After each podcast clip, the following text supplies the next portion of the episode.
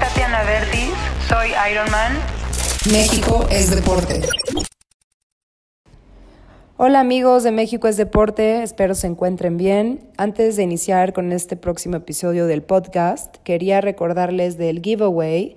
Tienen una semana más para ayudarme a encontrar una chavita de aproximadamente 12 a 20 años de edad que le queden estos dos outfits de Nike, talla chica, que eh, estoy eh, buscando a quién dárselos. Quiero una chavita deportista que la demos a conocer aquí en el podcast y que pues le, le llene de, emoción y de ilusión recibir esto, esta prenda de, de Nike. Así que escríbanme por Instagram, escríbanme por WhatsApp si tienen mi WhatsApp, escríbanme a mi correo electrónico que también está ahí en mi Instagram. Eh, y pues juntos ayudemos a, fomentar el deporte y apoyar a los, a los chavos y a las chavas que más lo necesitan. Y pues sin más, aquí les traigo a el nuevo invitado especial en México es Deporte. Hoy les tenemos a un cumpleañero, cumplió ayer, eh, Marcos Madrid. Está viviendo actualmente en Francia, es mexicano, es poblano y él nos representa a nivel internacional. Eh, si bien entiendo ya es, es olímpico, en ping pong. Lo interesante y una de las razones de las muchas que me motivó a hacer este podcast es porque en un dato del, del, Playbook del Aspen Institute, que fue un estudio que se hizo, que platicamos con Fernanda González hace unas cuantas entrevistas, eh, se, se, hizo un estudio de mesas redondas por todo el país eh, de México, en donde se le preguntó a, a niños, a papás, a, a todos los, los, sectores que incluyen el deporte mexicano, gobierno, medios, ligas, etcétera, sobre las barreras de, de, entrada y permanencia en el deporte mexicano. Y a los niños se les preguntó, pues, por qué les gusta hacer deporte, qué significa para ellos, este, qué deportes son los que más practican, eh, niñas y niños, y cuál, cuál es el que más les interesa. Y creo que pues, todos tenemos en mente que, al, especialmente a los niños, hombres mexicanos, lo que más les llama la atención es el fútbol, ¿no? Este es un país que la verdad es que yo creo que es el deporte que más comentamos, respiramos, vivimos el fútbol, el soccer, como se conoce en otros lugares. Y curiosamente, los niños en, estas, en este estudio, en estas mesas redondas, respondieron que no, que no era el fútbol lo que más les interesaba, que de hecho lo que más querían practicar, y incluso las niñas también, lo que más curiosidad les daba y se les hacía más divertido era el ping-pong. Entonces, lo padre de eso, que ahorita nos vamos a meter a platicar con Marcos de, de este gran deporte, que a mí, a mí, se me hace muy divertido, no lo juego tan bien como para volverlo así tal cual un deporte, nada más me divierte muchísimo. Eh, pero lo, lo, padre de esto es que pues el espacio que necesitas para poner una o dos o varias mesas de ping pong, pues es muy fácil en una escuela, ¿no? En un colegio literal quitas las, este, las, las, sillas del de, de aula, del salón de clases, eh, las mesitas las haces a un lado y puedes meter una o, o varias mesas de ping pong y no te tienes que meter a, pues, a la excusa que muchos colegios pueden llegar a tener de que pues tenemos una falta de instalaciones deportivas, no hay presupuesto, etcétera. Entonces creo que si empezamos a, a, fomentar deportes como este, nos quitamos todas las excusas de que eh, para, por las cuales no nos activamos físicamente y les brindamos a los niños no solo otra opción deportiva, pero también algo muy divertido que lo pueden llegar a ver como un juego, que para ellos es lo más importante. Entonces, para ya no, yo ya no decir más, eh, les, les, presento a, a, Marcos, que ahorita para él ya es, ya es, de noche, para que nos cuente cómo está y, que empieces un poquito, Marcos, platicándonos de tus inicios en el deporte eh, y, de ahí cómo diste con el ping pong, si luego, luego lo empezaste a practicar o, o disfrutabas de, de, otros deportes de niño. Sí, claro que sí. Eh, bueno, antes que nada, muchas gracias. Para mí es un placer compartir con ustedes eh, mi historia. Y bueno, para mí también es muy importante, sobre todo para los jóvenes de México, eh, inspirarlos, ¿no? Bueno, soy Marcos Madrid, eh, soy poblano, tengo 34 años. empecé a jugar cuando tenía nueve años con, con mi papá. íbamos a, a un club familiar donde puedes hacer, ahora sí que cualquier deporte, fútbol, eh, natación, eh, eh, ahora sí que frontón, pádel, todo. Y yo eh, empecé a jugar ping-pong con, con, mi papá y poco a poco, ahora sí que tomé el gusto muy rápido y, una persona de ahí me, me, dijo, oye, si quieres ir jugar más, te doy esta dirección, que es el club de, de ya tenis de mesa, ya un poco más formal, para si quieres jugar más y así, ¿no? Entonces, realmente mi historia fue, o sea, rápidamente me metí eh, me gustó mucho, empecé a, ir casi todos los días.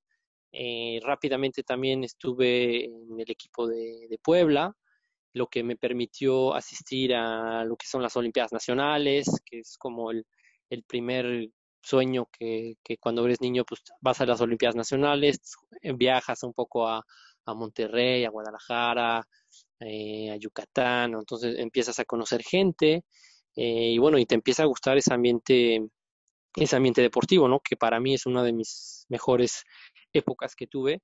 Y sobre todo también, bueno, en la primera competencia, bueno, tuve una medalla de oro por equipos. Y pues eso obviamente igual me, motivó a, seguir, ¿no? Cada, cada año era, era mi, objetivo eh, asistir a la, Olimpiada Nacional. Entonces, básicamente así es como, empecé.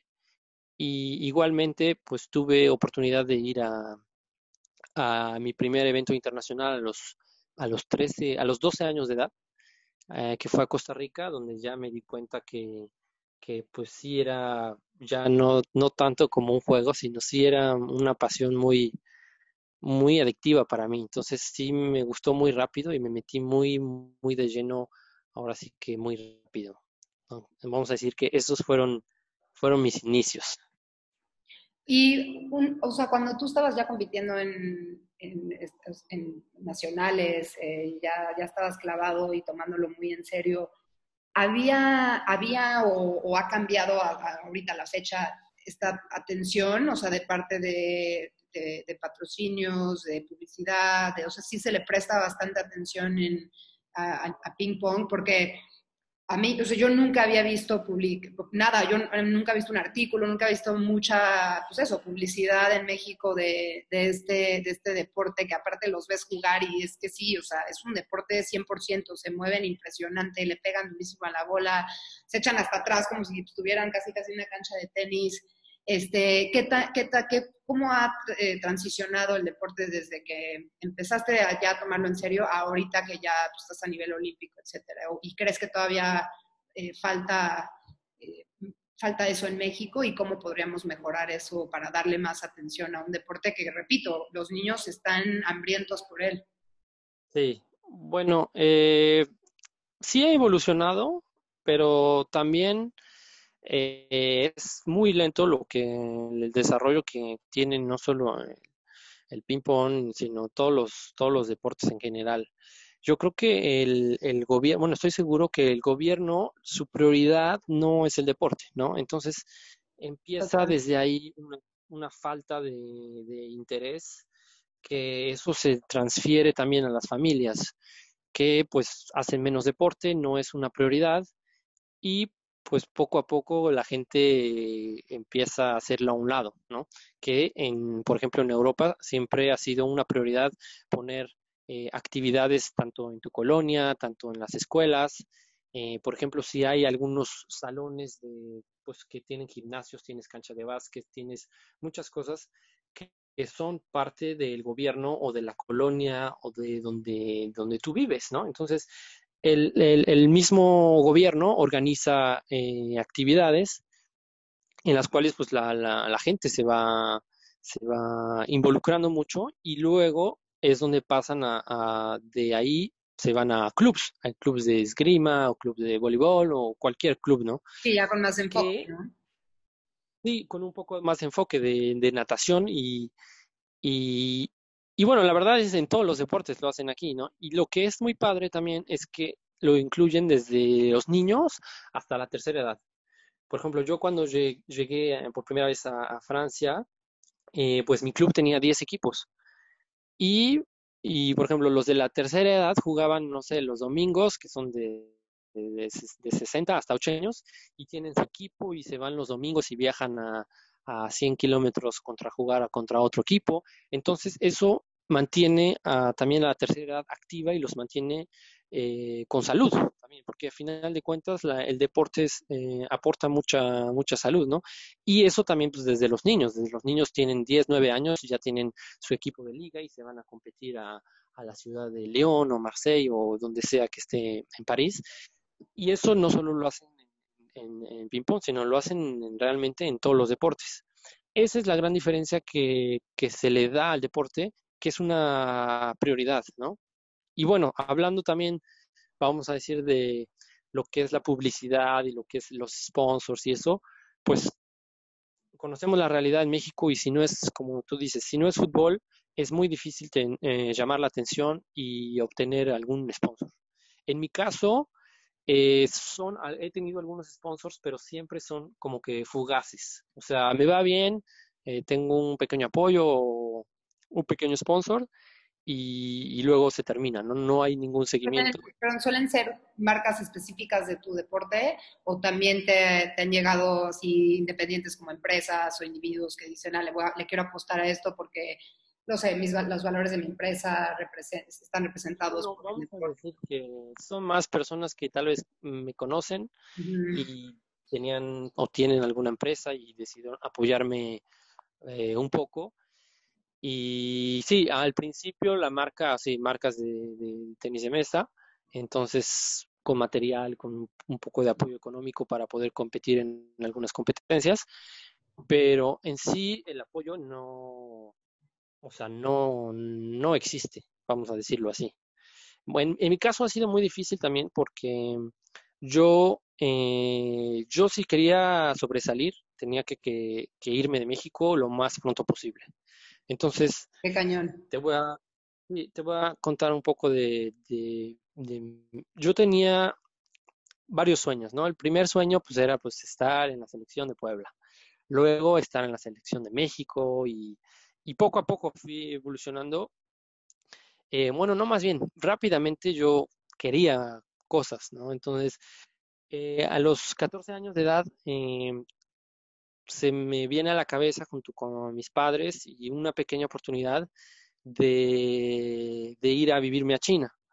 Y pues dijimos, bueno, los chinos, los asiáticos son los más fuertes, tenemos una oportunidad. Eh, ¿Cuáles son tus objetivos, Marcos? Mira, yo a mí me gustaría eh, ser el número uno de México, de todas las categorías, y entonces estoy dispuesto a, a irme un año a China, ¿no? Entonces, esa fue una decisión eh, la verdad muy loca, porque pues quién se va a los 14 años solo a jugar ping-pong, ¿no? Entonces, pues yo no hablaba el idioma, no sabía a dónde iba, no sabía qué iba a comer, no sabía nada, ¿no? ¿Y te fuiste a un campamento o te fuiste como a un intercambio escolar? O sea, ¿cómo fue ese eh, arreglo? O sea, yo conocí a un entrenador que me dijo, mira, yo estoy en tal ciudad, si tú quieres este, eh, mejorar, tú puedes venir aquí a mi escuela y te hacemos un buen precio y aquí entrenas con los, hay muchos niños de tu edad y yo puedo ocuparme de ti para que al principio este, te integres bien, puedes vivir conmigo unos, algún tiempo. Y así fue, entonces él estuvo en China y me dijo, bueno, ¿sabes qué? Tenemos una buena oportunidad, yo soy aquí el entrenador, el, el jefe de los entrenadores y si quieres venir, tienes el acceso, entonces por eso fue que tomamos esa decisión también, ¿no? Entonces fue una oportunidad y la verdad tuve suerte porque pues, sí se ocupó bastante bien de mí, pero no, no era ningún intercambio de, nada, simplemente fue una invitación de una persona y tomé esa decisión, ¿no? Entonces eso fue lo que realmente me ayudó a darme cuenta lo que era el deporte de alto nivel. Entonces muy joven me daba cuenta de, de que pues tal vez no estaba listo, que yo tenía que entrenar al principio cuatro, cinco, seis o siete o hasta ocho horas diarias. Y esto también fue lo que me dio el físico, me dio la mentalidad y me dio la, ahora sí que la cultura de, cómo es el deporte de alto nivel, ¿no? Que no tenía nada que ver con lo que yo hacía en México, que entrenaba tal vez una vez al día o a veces un día sí, un día no, si tenías cualquier cosa, pues ya dejas de hacer ejercicio, ¿no? Entonces, eso, ese fue realmente mi inicio en en ya ahora sí que muy eh, enfocado totalmente diferente. Oye, una pregunta de China que se me hace muy curioso, porque sí, obviamente, o sea, los asiáticos se reconocen, ¿no? En ping pong que eh, están picudazos. Y ellos desde chavitos, o sea, es un deporte metido en las, en las escuelas, o sea, lo han impulsado de esa manera o por qué tantos juegan y por qué juegan tan bien. O sea, tiene que haber como hasta academias de ping pong, me imagino, ¿no? O sea, es un deporte como, pues yo creo que como el fútbol en Latinoamérica. ¿Me equivoco? Sí, no, no, sí, tienen eh, academias en cada, cada ciudad, en cada, en cada, vamos a decirlo.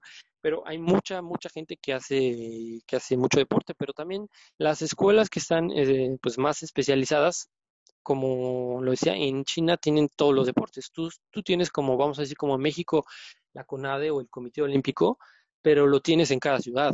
En cada ciudad tienes, tienes escuelas inmensas que, que tienen un gimnasio con, con, con 60, 70 mesas, que tienen pistas de atletismo, que tienen pistas de, voleibol, handball, piscinas, tienen todo. Entonces también tienen una estructura muy fuerte del deporte y más pues en el tenis de mesa que pues, han, tenido campeones y mundiales olímpicos, entonces quiere decir que eh, cualquier entrenador que esté ahí pues eh, pues tiene un muy buen nivel y ahora sí que el sueño de ellos es llegar a, estar en la selección, selección china, ¿no?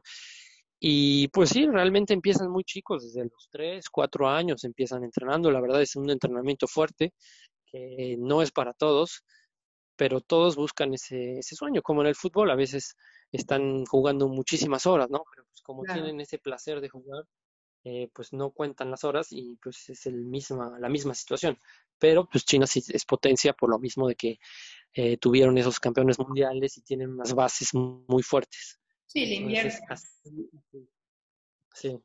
Oye, de México, este, ¿cuántos, ¿cuántos son? O sea, entiendo que pues, para los deportes en las Olimpiadas en general son como tres seleccionados. Y así, en México que hay, hay, chavas, mujeres que también le dan al parejo que, tú. Y ahorita, en, ah, por ejemplo, en Francia, donde tú vives ahora, eh, tienes eh, mexicanos también ping, pingponistas, ping, ¿cómo se diría? Bueno, se dice, tenis de mesa.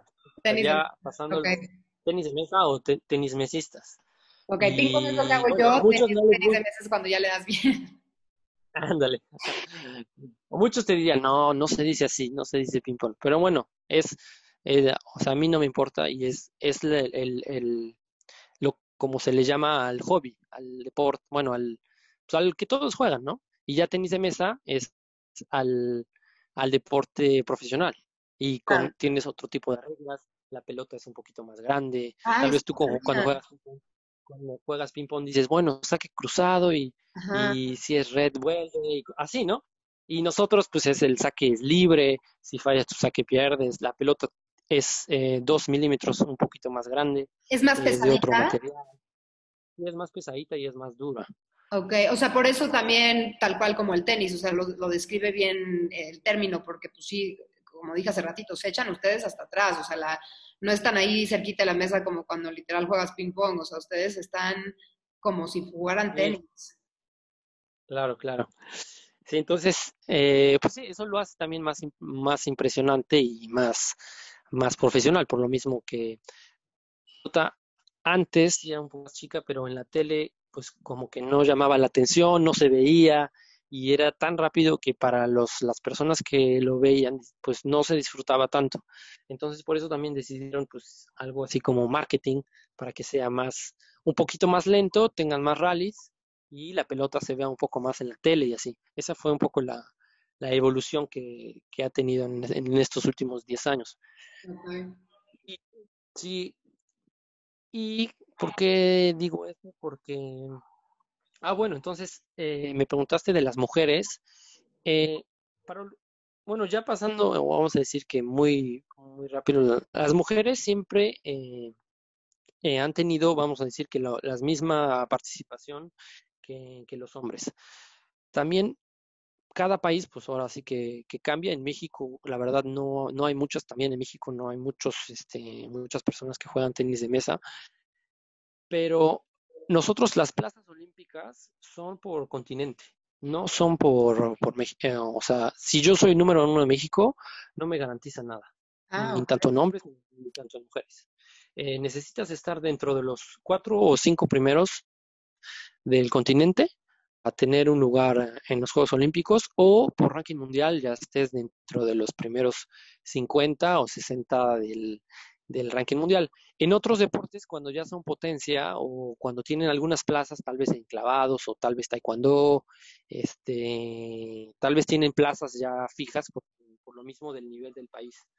Pero la mayoría de los, de los deportes tienes que, que, clasificarte no solo en México. Solo son los, algunos pocos los que los que tienen lugares así. Y en México, bueno, tenemos una chica que se llama Yadira, Yadira Silva, que ha jugado tres veces Juegos Olímpicos. Y pues la verdad, mis respetos, porque ella siempre ha estado luchando, fue mamá desde muy joven, se ocupa de la casa, entrena como puede en su garage con su esposo y tiene una mentalidad, toda una, toda una guerrera y un ejemplo, porque bueno, tres Juegos Olímpicos no es, no es nada fácil. No, no es nada, nada ligero. ¿Tú cuántos Juegos Olímpicos llevas? Bueno, yo unos nada más, yo solo unos Juegos Olímpicos. Ya con eso, yo si llegara, o sea, en mi otra vida a unos Juegos Olímpicos, sería ahí ya debut y despedida, qué orgullo. Sí, sí, sí, la verdad fue, pues mira, te cuento la historia también de cómo eh, yo creo que es importante para, para los deportistas que, que creen en algo y que están luchando por algún sueño, que a mí me costó muchísimo, muchísimo oh, calificar a Juegos Olímpicos. Eh, yo mi primera oportunidad que tuve en un preolímpico fue en el 2004. Eh, ahora sí que hace, hace mucho, era para, para Atenas, yo todavía, todavía no tenía el nivel, pero sí creía que yo podía calificar, pero no, o sea, todavía no tenía el nivel. Entonces, 2004, luego viene 2008. En Beijing eh, ya tenía bastante nivel, pero yo no era todavía favorito y se van dando, dando la situación en donde los favoritos empiezan a perder, yo empiezo a jugar muy bien y me encuentro en la final, ¿no? Y en final nosotros jugamos a cuatro sets a 11 puntos, ¿no? Entonces íbamos 3-3 en sets y 9-7 para mí, lo que quiere decir que me faltaban dos puntos para, para calificar a, a Beijing. Empatadísimo, aparte, qué estrés. Sí, y entonces eh, en ese momento tengo una pequeña desconexión y empiezo a pensar, no, pues ya fui, ¿no? O sea, ya realicé mi sueño. Pero en esos segundos eh, todo se me fue de las manos, lo que, o sea, pierdo concentración, pierdo mi táctica, pierdo el objetivo en segundos y en segundos ya perdí 11-9 mi, mi partido y, ahí se me fue mi, ahora sí que una de mis oportunidades más fuertes y más dolorosas de mi carrera, porque pues me tardé bastante en, reponerme de, eso, porque me vi tan cerca y a la mismo, al mismo tiempo tan lejos, ¿no? Sí, lo saboreaste. Oye, pero ¿cuántas competencias al, o sea, al año o en el ciclo olímpico son? O sea, ¿qué tan frecuentemente están compitiendo a nivel internacional para, esa, para esas posiciones? Eh, las, las eh, es un preolímpico, que es una, o sea, es una vez cada cuatro años, que, que se da a, a, Latinoamérica. Entonces, Latinoamérica tiene cuatro o dependiendo cinco lugares. Ahora sí que depende del ranking mundial. Pero si tú puedes calificar en ranking mundial si, si estás dentro del top 50, que lo estás jugando todo el tiempo, son como torneos de tenis, que como el ATP, vamos a decir, nosotros tenemos World Tour, entonces estamos viajando a Qatar o Alemania, Hungría, estamos viajando a todos, a todos lados, tratando de conseguir puntos a nivel de ranking mundial, para que en caso de que si no calificas en, en tu zona, puedas obtener una plaza a nivel mundial. Pero, pero sí hay muchas competencias, pero pues la más importante es, es el preolímpico, que es cada cuatro años. O también están los Juegos Panamericanos, que esos dan una plaza. Entonces, sí, las, los lugares no están nada, nada fáciles. No, me imagino, o sea, con tan poquitas plazas y ese nivel de competencia. Y ahora, o sea, a ver, ahora cuéntanos Londres, porque ese fue el que sí fuiste, ¿no? ¿Cómo se dio no, este...? No, a ver, te sigo. Luego vienen Juegos Panamericanos. Ah, ok. que fueron en Guadalajara 2011. ¿no? Y la verdad me empieza a ir muy bien eh, también llego a la final y eh, pierdo en la final. Entonces, eh, ahí va mi tercera, vamos a decir, chance, ¿no? 2011, pero solo era una plaza, porque era solo el campeón de los Juegos Panamericanos. Luego viene el preolímpico, que es en 2012, en Río, y me vuelvo a colar en la final y paso totalmente, vamos a decir, a un, este, ¿cómo se dice? Pues no sé cómo explicarlo, pero no logro entrar a mi juego y pierdo 4-0. Donde ya tenía el nivel, donde yo era favorito, donde ahora sí que todo para calificar y no califico, ¿no? Entonces, pues ya, ya o sea, son muchos años los que, los que yo eh, intentaba ir a, ir a Juegos Olímpicos, pero también afortunadamente tenía otros resultados a un lado, lo que era tal vez ser campeón centroamericano del Caribe, ser campeón de Latinoamérica, otros resultados o mi ranking mundial iba subiendo, pero ese torneo en específico no, o sea, no lo podía concretizar. Y hasta que después, para los Juegos Olímpicos de Río, hace cuatro años, eh, viene la oportunidad y a veces eh, son gráficas, que son, por ejemplo, dos, dos días de calificación, y yo en el primer día eh, pierdo en primera ronda 4-0. Entonces, también me quedaba un día más, que era el día siguiente, pues ahora sí que empezar de nuevo. Y las cosas se van dando bien y llego a la final y al fin califico a Juegos Olímpicos después de, más de, bueno, 12 años intentándolo, ¿no? Entonces yo creo que es, es por eso eh, que cuento esta historia, porque es un mensaje que, que es importante que las cosas a veces pueden llegar rápido, a veces no, pero yo lo que sí fui es que yo tenía mi objetivo fijo y, creía que yo podía llegar a hacerlo, ¿no? Entonces yo entrenaba todos los días y con ese objetivo, ¿no? Tratando de, de mejorar en cualquier, en cualquier cosa, ya sea mental, ya sea física, para, estar bien, ¿no? Y, y bueno, afortunadamente se dio. ¿no? Pero sí fue después de, muchos años. Claro, que tienes ese factor común de los grandes deportistas, que es la persistencia, la resiliencia y que tienes un enfoque, una claridad mental de tu objetivo y a pesar de las veces en las que eres derrumbado o no llegas a, lo que crees que puedes en ese momento por diferentes circunstancias, sigues, ¿no? Y te sigues levantando y sigues entrenando y no pierdes ese, esa meta. Eh, que, tienes tan claro desde chavito y que valoras tanto porque sabes que si sigues algún día es, inevitable que lo, que lo logres. Yo creo que la gente que acaba no llegando es porque, pues, justo cuando están en el suelo, pues no, no se levantan, no necesariamente la primera vez, sino igual y hasta la séptima es cuando ya dicen ya no, pero la octava lo hubieran logrado, ¿no? Entonces siempre es como, pues eso, importante saber que a veces te tardas una vez, ¿no? Si tienes la suerte o todo se acomoda, o a veces hasta la décima lo acabas logrando, pero los que sí llegan, pues son los que saben, saben pararse a pesar de cuántas veces son, son tirados al suelo. Y la verdad sí es, sí es algo que no es fácil y, y bueno, también yo creo que es, es algo de, de, cuánta pasión tienes por lo que haces. Es importante este, también que lo disfrutes, que no lo sufras tanto. Eh, pero sí, eh, la pasión también es, muy importante. Y bueno, sin duda, eh, yo tuve también el apoyo de, mi familia, que siempre estuvieron desde un principio conmigo, que yo siempre igual invito a todos los padres de familia que apoyen a, sus, a sus chicos, porque a final de cuentas ellos son la llave de, de la puerta hacia, hacia algo de, de, sus hijos, ¿no? Yo, si mi papá o mi mamá decía, ¿sabes qué? No te vas a China, te quedas a estudiar y tienes que terminar tu secundaria y este, el ping-pong no es importante y no. E, y ahí pues, yo creo que tal vez no hubiera pasado nada de lo que, de lo que pude, de lo que pude vivir, ¿no?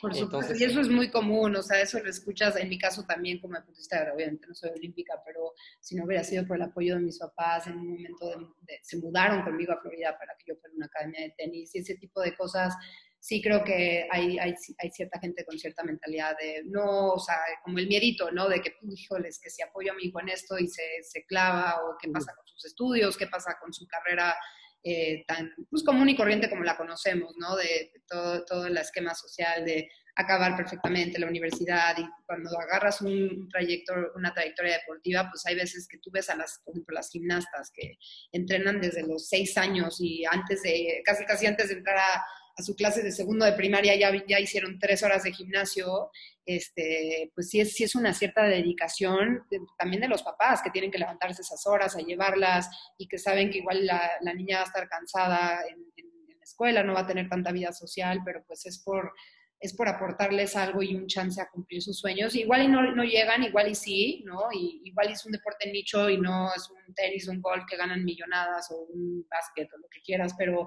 lo importante es ayudar a tus hijos a cumplir ese sueño. Y creo también que el deporte aporta unos ciertos valores que eh, pues no, no, no, no, necesariamente te los da la escuela, ¿no? O sea, son valores de respeto, de trabajo en equipo, de confianza, de autoestima, este, de eso, de persistencia, resiliencia.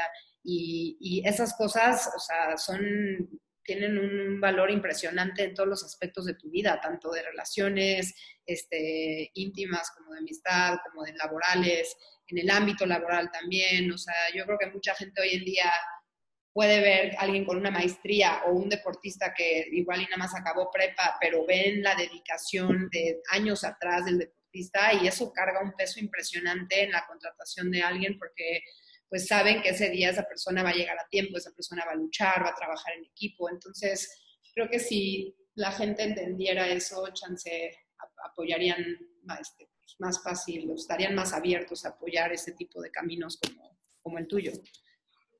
Sí, ahora sí que lo dijiste todo con respecto a, a los valores que aporta el deporte, este, pues te van formando, la verdad, la verdad te van, te van dando una, otra mentalidad de, pues de lo, de lo que son los valores de, la amistad, o sea, de, luchar, de ganar, de perder, de, cómo estar en un equipo, eh, del esfuerzo, porque tú te esfuerzas a final cuentas mucho por algo y tal vez no lo tienes, pero después sí, y todo eso pues sí te va, te va formando, sin duda es, eh, esos valores solo los puedes obtener en el deporte. Totalmente. Oye, ¿qué les recomiendo? A ver, yo soy un niño de, no sé, 8 años, 10 años en México, en, cualquier ciudad, ¿no? este, ¿cómo, qué, me recomendarías? ¿Cómo le entro al, este, al, perdón, al, tenis de mesa? Eh, ¿qué, qué, clubes, qué entrenadores, qué ligas, qué asociaciones este, recomiendas o, o, sabes de que me podrían orientar, dado que pues, no es algo que sea necesariamente un deporte escolar en nuestro país? Sí, bueno, cada estado tiene, tiene una asociación, un club o hasta más. Eh, ahora sí que es cosa de, de ahora sí que contactar el, el instituto del deporte de cada, de cada estado y sin duda yo creo que ahí ellos pueden, pueden ayudar bastante.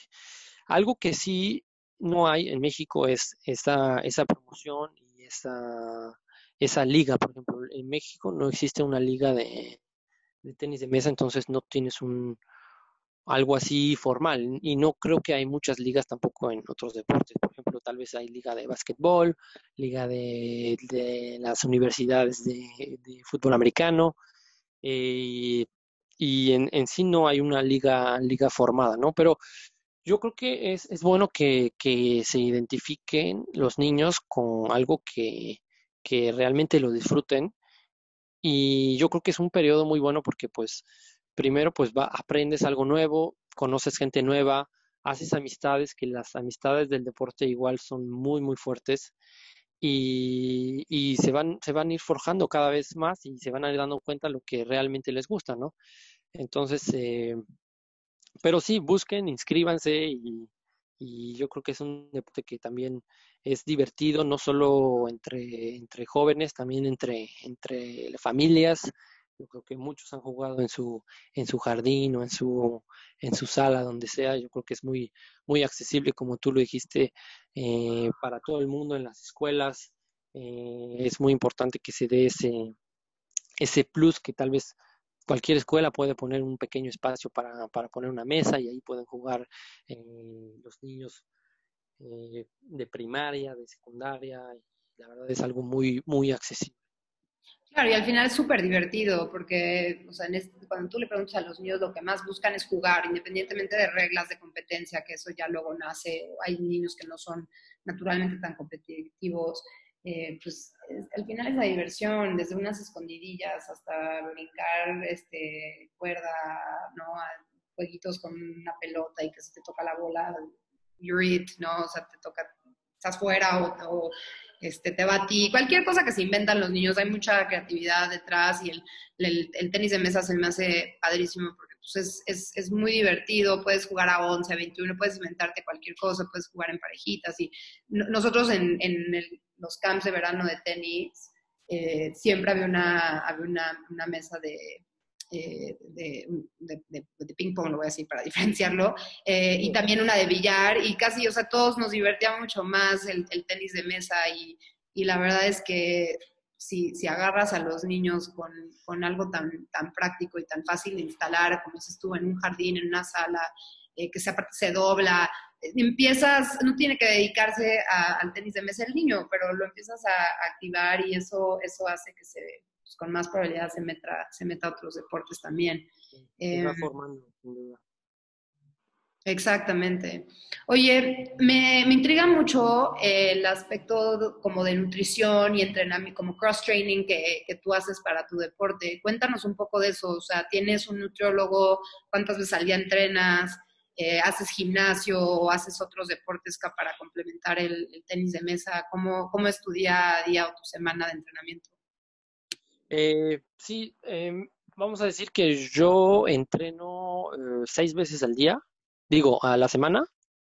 Y, por ejemplo, eh, yo ahora vivo, en, estoy en París y entreno con el equipo, el equipo nacional francés. Y los horarios, vamos, te lo hago un poquito simple, vamos a decir, de 9 de la mañana hasta las 12 y de 3 y media de la tarde hasta las 7. En esos horarios, pues implica la mayoría de, tiempo en la mesa, que son pues, ejercicios de, resistencia o ejercicios de, velocidad o de técnica.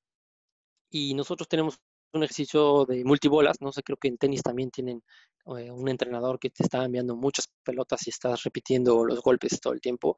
Eh, así, entonces son, son más o menos seis, seis horas de entrenamiento en la, en la mesa y luego, pues ya sería parte que es eh, complementaria, que es física, que son los entrenamientos eh, ya sea de coordinación, de fortalecimiento en el gimnasio, o de velocidad o de potencia. Pero sí entrenamos, o sea, es un deporte eh, que no es conocido, pero es muy, muy completo porque pues es un, un, deporte tan rápido que nosotros necesitamos pues mover las piernas muy rápido tenemos, necesitamos potencia de, moverlas también una distancia corta, pero muy rápida, ¿no? Entonces, por eso se necesita potencia. Eh, pues todo lo que es la parte del abdomen y la espalda para, para, el movimiento de cintura que hacemos y la espalda, sobre todo para evitar esas lesiones, porque eh, son movimientos muy bruscos y entonces pues hay muchos jugadores que, que se lastiman, ¿no? Entonces esa parte también se entrena mucho y sobre todo también, bueno, yo eh, entreno, bueno, una, una, gran parte que yo quise incluir eh, fue mi preparación mental porque para mí y bueno, para la mayoría de los jugadores es, es un deporte muy, muy mental porque se vive cada instante, es, muy rápido y necesitas tener una concentración siempre muy, vamos a decirla, muy potente, porque eh, cualquier cosita es muy sensible para nosotros y, y, la pelotita también es muy sensible, ¿no? Entonces, si yo decido a, a, pegarle un poquito más duro o a pegarle más suave, entonces la bola ya se quedó en la red o más duro ya se pasó, o necesitamos siempre estar concentrados viendo el servicio del otro, cómo viene la pelota, el, efecto que viene, cómo recibirla, a dónde quiero ponerla. Y, y entonces también eh, yo lo que trabajaba era, vivía mucho eh, el, el, el, mindfulness, que es pues, vivir realmente el momento. Eh, por lo mismo que yo te platiqué cómo fue mi, mi experiencia de, de, Beijing cuando yo me proyecté en el futuro, cuando todavía faltaba mucho para, para calificar, aunque sea solo un punto, eh, yo tenía que estar concentrado en el presente y tenía que, decirme, yo voy a hacer esto y dónde quiero sacar y cómo quiero ganar el saque y qué efecto le voy a poner y dónde la voy a poner y cómo me voy a moverme.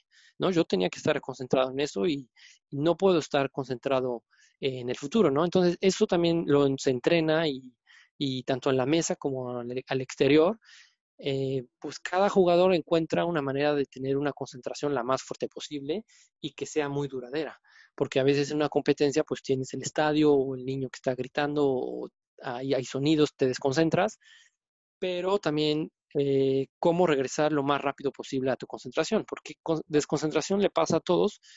Sí, ¿no? Entonces, a eh tu centro, ¿no?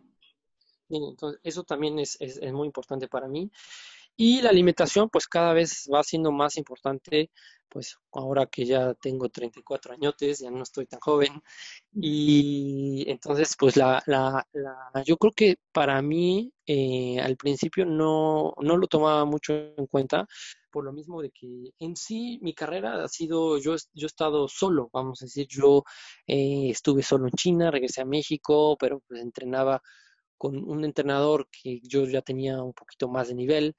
Luego eh, vine a Francia y sí juego, o sea, entreno con un club y todo, pero eh, no es, ¿cómo te explico? No es un entrenador personal ni nada. O sea, yo tengo que adaptarme como que a la sesión de grupo y si llegan a darme algún consejo, pues ya lo tomo bien, ¿no? sí, pero tú tienes que buscar así de, lo que es tu fortaleza o tus debilidades y trabajarlas, eso lo haces como por tu cuenta, ¿no? O sea, tú te buscas tus recursos. Sí, porque no tengo esos recursos para, para tener un entrenador todos los días conmigo. Claro, y, cañón. Igual este, la parte de nutrición, pues poco a poco he ido, he ido aprendiendo yo solo de, todo lo que leo y de lo que me informo y de lo que de lo que yo también siento lo que me hace bien y lo que, lo que no, ¿no? También ahora, pues con la ayuda tal vez de mi hermana o de, de la CONADE, también tenían un, este, un preparador mental o un preparador eh, eh, de, bueno, nutrición, porque preparador físico a distancia yo creo que es algo, algo bueno, pero también es muy difícil. Sí, está, está difícil. Oye, ¿por, ¿por qué Francia? ¿Por qué acabaste ahí? Bueno, Francia, yo, bueno, yo quería en sí, pues ir a Europa porque eh, hay, liga, ¿no? La, aquí sí es profesional en, en, casi, casi todos los países de Europa. Tienen una liga profesional y tienen muchas divisiones y tuve oportunidad tal vez de, de ir a España, y, pero también busqué muchos años esta, esta oportunidad de, de obtener un, un, club porque no, no te van a contratar así como así. Entonces yo estuve saliendo mucho, venía a Europa, jugaba competencias, preguntaba, oye, no sabes si hay un lugar o hay algún club que me quiera contratar, que tenga un espacio para mí. Y a final de cuentas, en un torneo alguien me dijo, oye, si quieres hay un, espacio en mi club, pero es en cuarta división, pero puedes empezar ahí y si quieres tomar esa oportunidad, pues este, no estaría mal. Y así, así empecé, o sea, tomé esa oportunidad, este, pagándome todo yo. Eh, ellos solo me daban este eh, alimento y bueno, el entrenamiento y el hospedaje pues yo lo pagaba y poco a poco así fue como como me fui dando a conocer en Europa y fui ganando mi, lugar hasta poco a poco subir tercera, en segunda división y luego ya hasta llegar a primera división. Pero siempre ha sido un, esfuerzo, eh, pues vamos a decirlo que 98% mío y, y, económicamente y más físico y todo lo que sea. Eh, y pues yo de mi salario que ya pues ya tenía un pequeño salario y con mis becas del Estado de Puebla o mi beca de la CONADE, pues siempre he decidido a invertirlo. Entonces, hasta la fecha sigo invirtiéndolo. Y si quiero ir a algún torneo, si me quiero ir a, Qatar o quiero ir a un torneo que es importante para mí, que me va a dar puntos a nivel mundial, o si quiero irme una semana a entrenar a Suecia con un entrenador. Y, y, hasta la fecha, entonces sigo siendo muy independiente.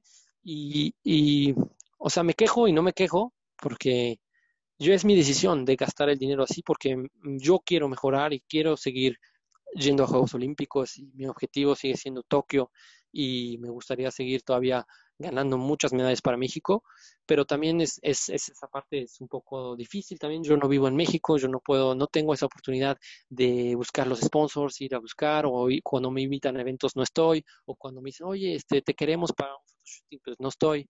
Y, y cosas así que se me han dificultado mucho, que yo no tengo esa visibilidad para, para México, o si quiero ir a Exatlón, pues no puedo porque tengo liga y soy profesional sí, está, está, cañón, pero no tienes de otra porque ahí está toda la oportunidad para tu mejoramiento. ¿Y qué te dicen ahorita de Tokio? O sea, ¿cuál es? Porque, digo, lo buscas en internet, así de qué onda con las Olimpiadas y encuentras respuestas mixtas, pero a ustedes los atletas que, este, que, se va a hacer el año que entra, se va a esperar, se va a esperar como un ciclo de Olimpiadas de invierno o qué, eh, yo ah, eh, afortunadamente, bueno, entré a una eh, Athlete Commission.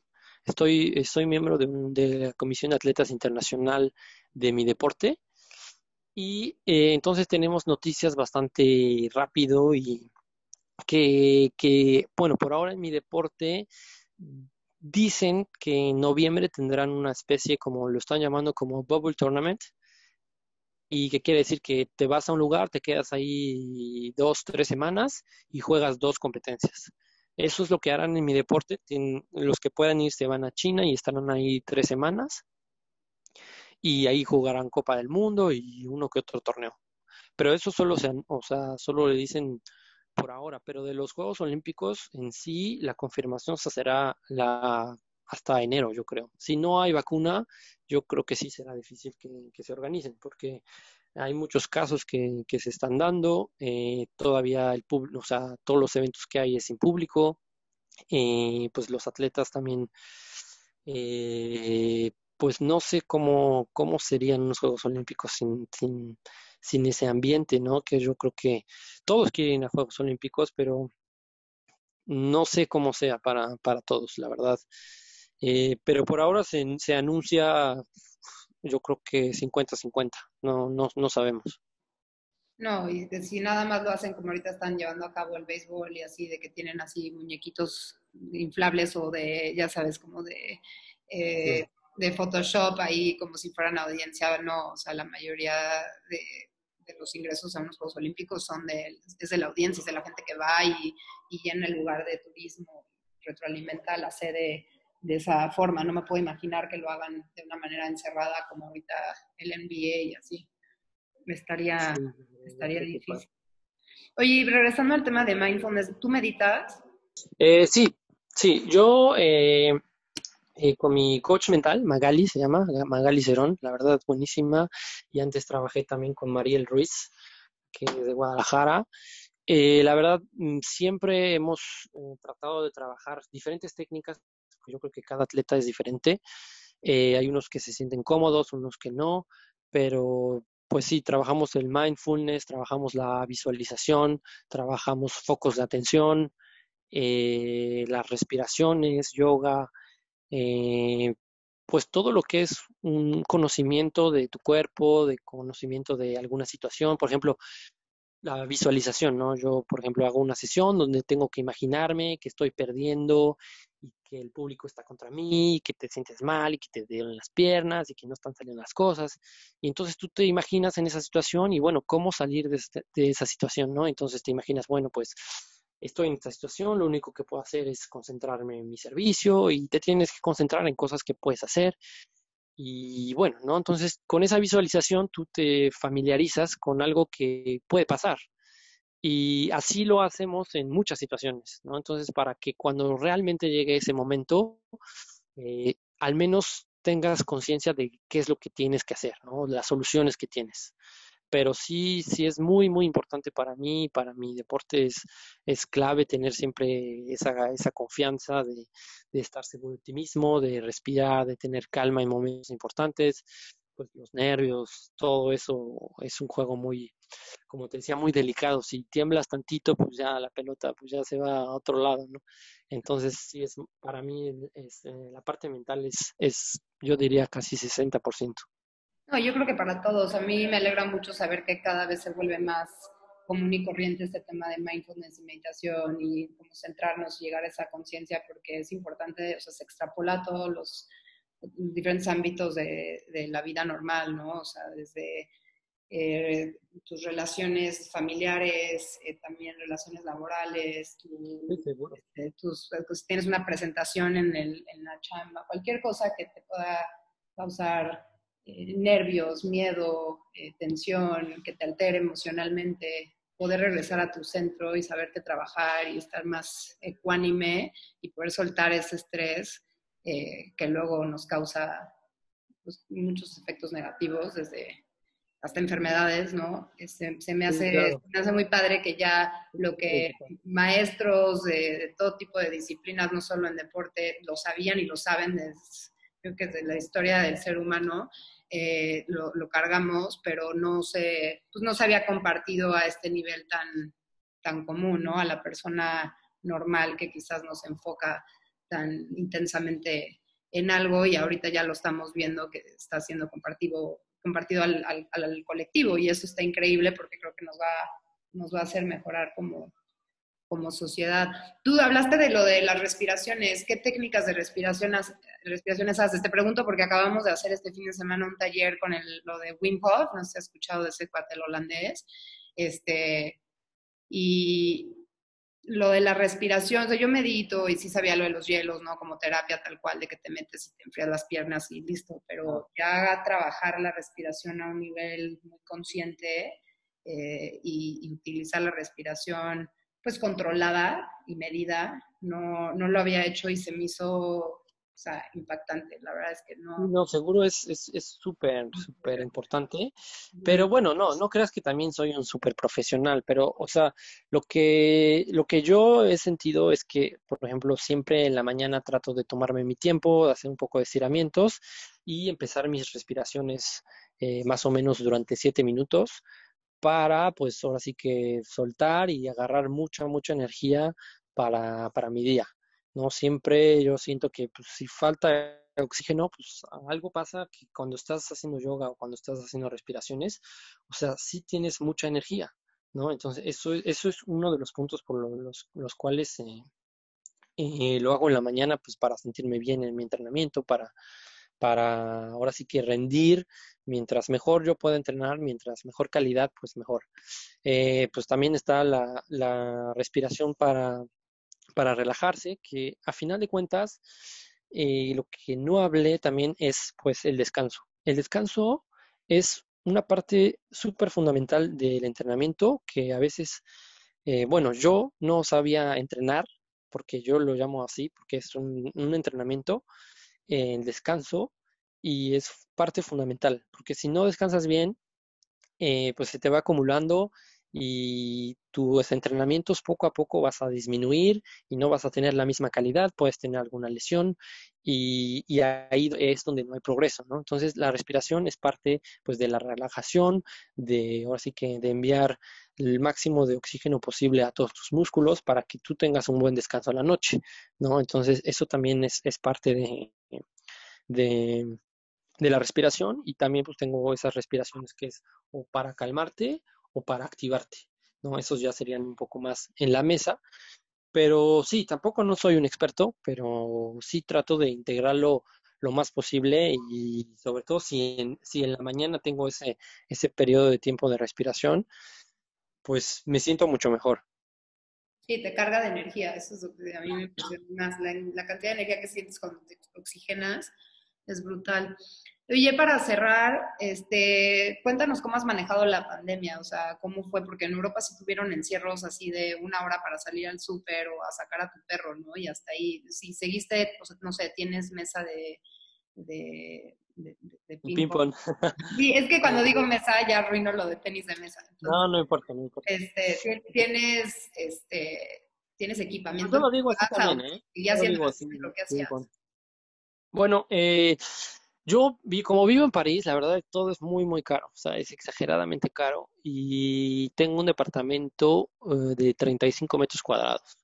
Pues quiere decir que es pequeño, eh, pues no tengo espacio obviamente para una mesa y este y pues mi espacio es muy limitado, entonces traté de pues casi casi quitar todo lo del salón y, y pedí una bici, este, una bici de departamento y pues eh, unas pesas o para hacer abdominales, un tapete de yoga y así, ¿no? Entonces, primero pues como que me instalé un pequeño mini gimnasio que pues lo ponía y lo, lo quitaba todos los días.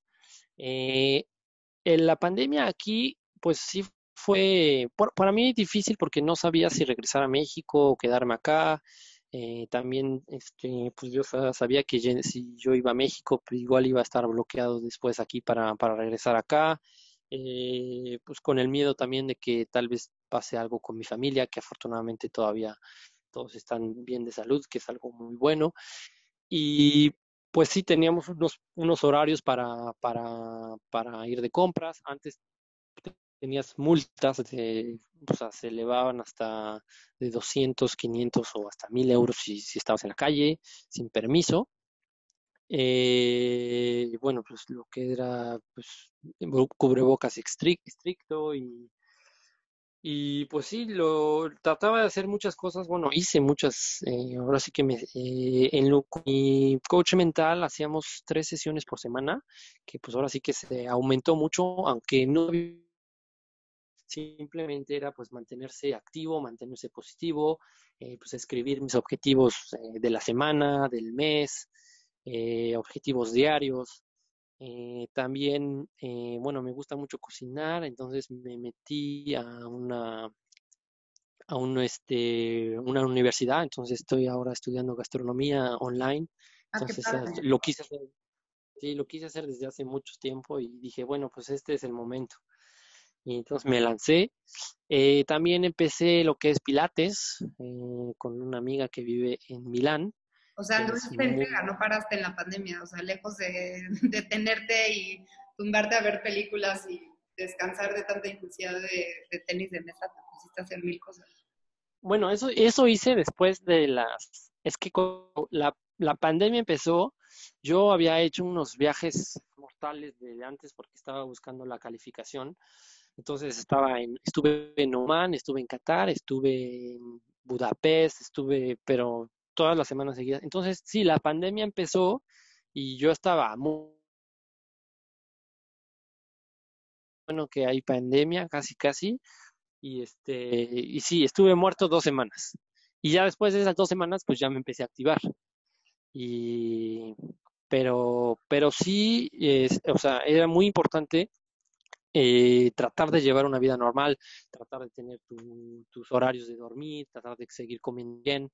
Por ejemplo, yo me pasaba mucho tiempo en la cocina porque, bueno, iba una vez a comprar de compras y compraba muchísimo porque pues estaba también estudiando y probando todo lo de la gastronomía y lo que, bueno, me permitía también comer bien, tener una vida saludable, hacía el deporte lo que podía aquí y pues así la llevé, la verdad, así la llevé y, y pues se fue pasando hasta eso, no rápido, pero bien, o sea, no tuve en ningún momento un poco de, de, depresión o de, de algo negativo. Y bueno, también obviamente yo creo que tener esos objetivos de la semana son, son claves para saber bien lo que, lo que iba a ser el lunes, el martes que va a ser. También ya sabes que empezaron lo de los lives y pues empecé a dar algunas pláticas para, para algunos estados o para alguna universidad. Eh, y, así se, se, pasó, pero yo creo que es eh, para mí muy importante, tuve un gran tiempo de descanso y me di cuenta que tal vez eh, hice un pequeño error en querer asistir a todos los torneos para calificarme y a veces mi rendimiento era un poco malo. Entonces eso también me sirve para que lo próximo que venga pues me dé mi, como te decía, mi buen descanso, que es parte del entrenamiento para mí y estar más fuerte mentalmente para, para lo que viene. Sí, claro. Oye, de última, pues una de las cosas que más nos importa en este podcast es motivar a, más gente a hacer deporte y principalmente pues a las siguientes generaciones. ¿Qué, ¿Qué, nos dejarías? Bueno, primero que nada, ¿quién, ¿quién, te inspiró a ti a entrar al deporte en general o, al tenis de mesa? ¿Y quién, quién, ahorita te sigue motivando, inspirando en tu vida para seguir compitiendo en este, en este nivel? ¿Y qué, qué le dirías a, a los chavos de, de, hoy que pues ya practican deporte o igual y no, este, igual y están buscando hacerlo más en serio, pero pues como que no saben cómo plantárselo tanto a sus profesores, a sus papás, este, ¿qué, qué les dirías para, para motivarlos y, pues qué, qué, te ha dado a ti el, el, deporte y qué les dirías que les va a aportar para el resto de su vida? Bueno, la primera, eh, yo creo que yo soy un, una, una, persona que está en constante eh, busca, estoy en busca de, de, la motivación. Desde muy chico, pues cualquier deportista me inspiraba o cualquier cosa. Eh, Hugo Sánchez, Luis Hernán, Cuauhtémoc Blanco, vamos a decir, de fútbol, y luego pues Michael Phelps, eh, Nadal, eh, Michael Jordan. Entonces yo veía a Michael Jordan y me iba a jugar básquet. Yo veía este, no sé, Cuauhtémoc Blanco y me iba a jugar fútbol, ¿no? También hice, yo hice gimnasia también durante dos años, entonces mi hermana también estaba en gimnasia y yo veía mucho a todos los gimnastas, el equipo ruso, el equipo de Estados Unidos, entonces yo también estaba en clases de gimnasia, entonces me creía súper gimnasta, ¿no? Y pues ahora sí que estoy en constante búsqueda de, de, esa motivación y cualquier cosa que me pueda dar, ya sea una, cualquier persona o, o, o hasta que no sea, aunque no sea profesional, aunque sea de, no quiere decir que tiene que ser el mejor, si tiene algún detalle que yo me siento identificado, que por ejemplo tú, Tatiana, con, con yo me acuerdo que, que te escribí y dije, bueno, este, van a venir al maratón y yo espero estar ahí, espero, este, ahora sí que darles, este, ahora sí que echarles porras así, porque a mí toda la gente que, que va y que corre, pues también me inspiran, ¿no? Tiene una parte de, de, que están haciendo un esfuerzo, están, se prepararon, están luchando por, cada quien tiene un objetivo, ¿no? Entonces eso para mí es muy importante, que yo creo que todos los jóvenes necesitan estar en esa, esa búsqueda de, de, motivación, ¿no? Y, bueno, hasta la fecha eh, yo siempre estoy en, esa búsqueda, ¿no? Y obviamente, bueno, mis ídolos como Michael Phelps y Nadal y, y Federer y ya en mi deporte pues algunos asiáticos, un sueco que, que ganó muchos mundiales y campeón olímpico. Eh, esos fueron mi, ahora sí que mi base y yo quería, quería ser como ellos, ¿no? Y eh, pues, ¿qué le diría yo a los jóvenes? Pues eh, que, bueno, el deporte me ha dado mucha, mucha, mucha satisfacción. Eh, me ha permitido conocer mucha gente, me ha permitido viajar pues, casi por todo el mundo eh, me ha hecho una mejor persona y, y, yo creo que si los jóvenes tienen un sueño, pues tienen que lanzarse y tienen que seguirlo a, como de lugar, ¿no? O sea, eh, hay, obviamente hay, hay situaciones que, que, son imposibles, pero yo creo que si, si estás en búsqueda de, de ese sueño de hacer deporte, te va a dar alguna satisfacción y vas a crecer como persona. Tal vez unos sí llegan y otros no, pero el camino que, que te lleva a, a, eso es una satisfacción muy grande, ¿no? Entonces, sí, yo siempre digo que pues sigan sus sueños, que hagan un plan, que escriban quiénes son sus, sus, eh, así que sus ídolos, este, y todo eso, pues te va motivando al día a día para que, para que pues cuando tengas esa oportunidad de jugar o de entrenar o de estudiar o de, de, conseguir algo, pues este, vas a estar muy feliz, aunque tal vez, como yo decía, muchos llegan y muchos no, pero el, la, la trayectoria que, que, llevas esa nadie te la quita y es algo único, ¿no? Entonces yo los invito a, intentar eso, a, luchar por lo que quieren y ya verán que, que les dará mucha, mucha satisfacción. Claro, la satisfacción está en la lucha y en el camino, ¿no? Muchísimas gracias, Marcos. Sabias palabras. Eh, dinos cómo, cómo te seguimos, cómo estás en Instagram y cuál es la próxima competencia que ya sea por tele o este, igual y por algún live que hagan en redes sociales te podemos ver para apoyarte y toda la suerte del mundo en rumbo a las próximas Olimpiadas. Ojalá se den cuanto antes, que a mí ya me guste verlas. Sí, sí, de verdad que esperemos que sí se den. Eh, bueno, soy como Marcos Madrid-TT en Instagram, eh, como en Facebook estoy como Marcos Madrid Official, en Twitter como Marquitos Madrid y creo que ya. Y bueno, me gustaría agradecerte a ti por este, esa motivación que también le das a, a toda la gente que escucha que cada historia es diferente y, y bueno, yo he escuchado algunas y como yo te decía, yo busco esa motivación en cada cosa y bueno, agradecerte esa, esa parte de tu tiempo que tú das a, a, los jóvenes para, para, inspirarlos y es algo eh, muy valioso, muy valioso para, para mí y para, para todos los que escuchan seguramente. Muchas gracias, encantada y igualmente es, es, a través de estas historias que yo creo que impulsamos más el deporte y especialmente en un país como México que tiene tanto talento por, por darse a conocer, por excavar y, y, creo que poquito a poquito podemos ir aportando cada uno nuestro granito de arena y juntos crear un efecto dominó brutal que puede llegar a, a retroalimentar nuestro país y las siguientes generaciones de una manera muy positiva. Sí, ojalá que sí. Pues muchas gracias, Marcos. Yo ya te dejo dormir porque, por lo que entiendo, en, en París ya es un poco tarde. Ah, está bien. Voy a, voy a, cenar, ya sé que ahí cenan muy tarde. pues un abrazo y estamos en contacto. Si llego a estar en París de nuevo, te, busco. La verdad es que sí me acuerdo que nos escribiste a mí, a, a Gaby y a Mariana, mis amigas, que fuimos a correr París juntas y ellas te conocen de aquí de, este, de México, de, de, Puebla, y no tuvimos tiempo de conocernos en ese viaje, pero se me hizo muy, muy padre de tu parte que, que nos hayas escrito y deseado suerte y intentado vernos, a echarnos porras en ese maratón, estuvo increíble. Sí, ojalá que, que vengan para el próximo maratón y aquí nos vemos seguro. Seguro que sí, pues un abrazo y que tengas bonita un noche. Un abrazo, muchas gracias, chao. A ti, bye. bye.